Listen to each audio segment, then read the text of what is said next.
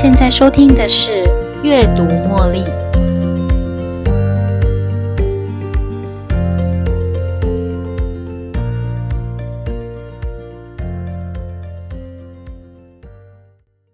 你很会说话吗？说话的目的是为了表达你的关怀、分享资讯，或是鼓励他人上进，也可以是指责对方的错误而传达的一连串话语。当我们希望别人收到自己的肺腑之言，却发现对方不但听不进去，还反而指责我们冷漠；又如果当自己为了世界和平或是环保这种胸怀大志的议题而跟人辩论的时候，说服他人一起为这个世界美好而行动，会不会他人的一句回应就让你哑口无言呢？你也遇过以上相似的情境吗？在这里，我们推荐马东的《好好说话》，粉丝破千万，最强说话团队教你新鲜有趣的话术精进技巧。这本书可以帮助你分析说话的技巧、场景，学习如何针对不同思维的看法见招拆招。这是一本兼具可以好好表达的心法跟招数的工具书。拥有说话的能力本身，并不代表能够被了解。能够与人有效沟通，因此好好说话的技巧就特别重要。当我们面对各种冲突，经过通盘思考后，综合各种说话技巧，运用不同的话术，呈现出最有效的语言表达。这本书提出了五维话术，针对不同的场景运用不同的话术，就如同点线面它是空间的基本元素一样。五维话术，它是切中说话要点的基本要素：演讲、谈判、说服、沟通、辩论。以下我们就这五个要素来跟大家分享。第一，演讲。演讲呢，目的在于传达重要讯息，用有系统的故事陈述或是逻辑安排，点出演讲主题。在演讲的过程中，演讲者会用破冰的方式拉近与观众的距离。照顾与观众的微妙关系，这才能获得观众的心理认可。因此，演讲也是形成权力一开始的手法。讲者引导群众一起关注演讲的主题。如果演讲者急着下结论，煽动观众情绪，会更难以获得观众心理上的认可。观众保持着“我只是听听就好”的态度。讲者就会失去了他想要传达重要讯息的初衷。二、沟通，双方逐渐接近真相的彻底沟通，双方在话语权上互为流动，关系互为平等，拉平双方的关系，沟通才能真正开始，双方才会真诚的说出自己的想法，不会有谁尊贵谁卑贱的想法。因此，若是任何一方意图强行推进自己的看法跟结论，那么沟通就会无效。第三，说服，卸下他人的心理防御，重视对方的心理需求，尊重他人的选择，用他人的角度来看待事情。当我们正在说服对方时，权力就在对方手上，以他说的算。然而，许多人却意图用辩论或说教的方式输出自己的价值观。强行要对方接受，别人表面上恭维同意你的看法，心里面啊可是一点也不认同。书中啊有几招有效的说服手法，例如用提问引导对方思路，代替动不动就说教，或是给对方选择权，或者是用感召的方式营造未来愿景来取代明确的下指令，也可以创造外部压力，说服对方改变立场。第四，谈判。说到谈判，大部分的人认为，要不就是真诚做沟通以取得共识，再不然就是勾心斗角。其实谈判不是这样的哦。当双方各有优势与权利，谁也说服不了谁的时候，我们可以启动谈判话术，将各自的需求损益放在台面上，用讨价还价的利益交换，确认一个双方都能接受的版本。本书也提供了许多实用的技巧，包括。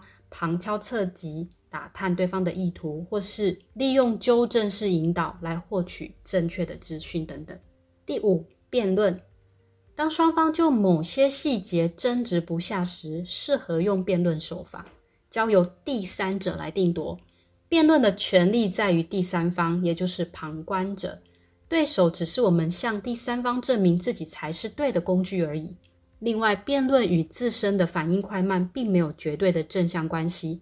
准确的意识到问题本身，维持逻辑思维一致，能够退一步掌握问题方向，并且做出回应，能够透过辩论本质，在问题的看法跟事件的目的上推升自身的高度，来取得辩论者最大的优势。当我们想好好说话的时候，先做到倾听。才能让别人听得进去我们的话。利用分析来调整说话的策略，分析权力关系跟当前局势，分析五维话术。以下是练习的五个说话流程：第一，倾听，也就是搜集讯息；第二，判断权力的归属；第三，思考，思考应对的策略；第四，表达，也就是语言的输出。单纯使用一项话术没有办法解决多个面向问题。清楚这五维话术的能力，熟悉各种话术之间的技巧，依照不同的场合综合运用五维话术，互相配合，共同作用，互为补充。就像一位精通厨艺的厨师，他掌握了调和五味的本质，用酸、苦、甘、辛、咸这五味来提升菜肴的鲜美。想要好好说话，除了具备并且强化这五维话术功能外，还需要搭配其他的话术跟场景一起使用。如果你想要跟某人好好沟通，但是对方一直以没时间听你说当借口婉拒你，这时话语权在对方，我们必须用说服技巧引发他人的兴趣跟好奇，争取多一点沟通的机会跟时间，让对方愿意好好听你说话。一旦对方对你的内容开始感到好奇，不妨利用演说的套路拉近彼此的距离，传达重要讯息。一旦发现各自有不同观点跟立场时，适当运用谈判话术，确立一个双方都能接受的方案。在过程中也会运用到沟通能力，话语权在你跟他之间流动，想法与共识便呼之欲出。万事俱备，只欠东风。万一。单就某个点来困住你们，采用辩论的手法，寻求第三方的协助跟决议，就能帮助你们取得双赢哦。分析权力关系跟维度来调整话语的策略十分重要。熟悉演讲的讲者心中都会有一张分析说话场景的局势图，分析观众权力大小、对象多寡、支持与否等等的关系。当讲者站在讲台上。面对前方的群众，可能会有稀疏的反对者，也有活跃的支持者，也有群聚的反对者，或是群聚的支持者。这就是为什么大部分的演讲者在一开始都会先跟最靠近台前的支持者握手，建立轻松的氛围，并且跟观众连接。好好说话可以平息怒火，让人温暖，维护他人自尊，疏解尴尬场面。也可以为自己赢得专业，在职场上也会有加分效果哦。身处于这个文明世界，好好说话也是生存技能之一哦。如果一个人不会谈判、不知辩论、无法沟通、不懂说服，那么他就是赤裸裸的面对各种冲突，但是却没有保护自己的能力。善于好好说话，理解别人，还有自己，掌握精准说话的能力，拥有自信跟力量。将场景抽丝剥茧、清楚分析，并运用直指人心的观点解决问题，消弭纷争，传达讯息。希望大家都能依据不同场景，掌握到充分的说话技巧，利用演讲、谈判、说服、沟通、辩论，把握这五维话术原则，帮助你明了权力关系，分析现场，字字说到他人的心坎里。下集预告。在五维话术中，对我最困难的部分是说服，因为单靠演讲，我可以直接传达讯息给大家；而沟通的时候，我跟对方互为流动，双方互为平等的地位。辩论的话，我可以针对第三方的目的性说给对方听，但是说服啊，却是最困难的部分，因为我既无法得知对方的想法，更无法理解对方的做法。我既无话语权，也没有办法同理他的感受。如果你也跟我一样很难同理他人的感受，邀请您收听下一集的阅读茉莉。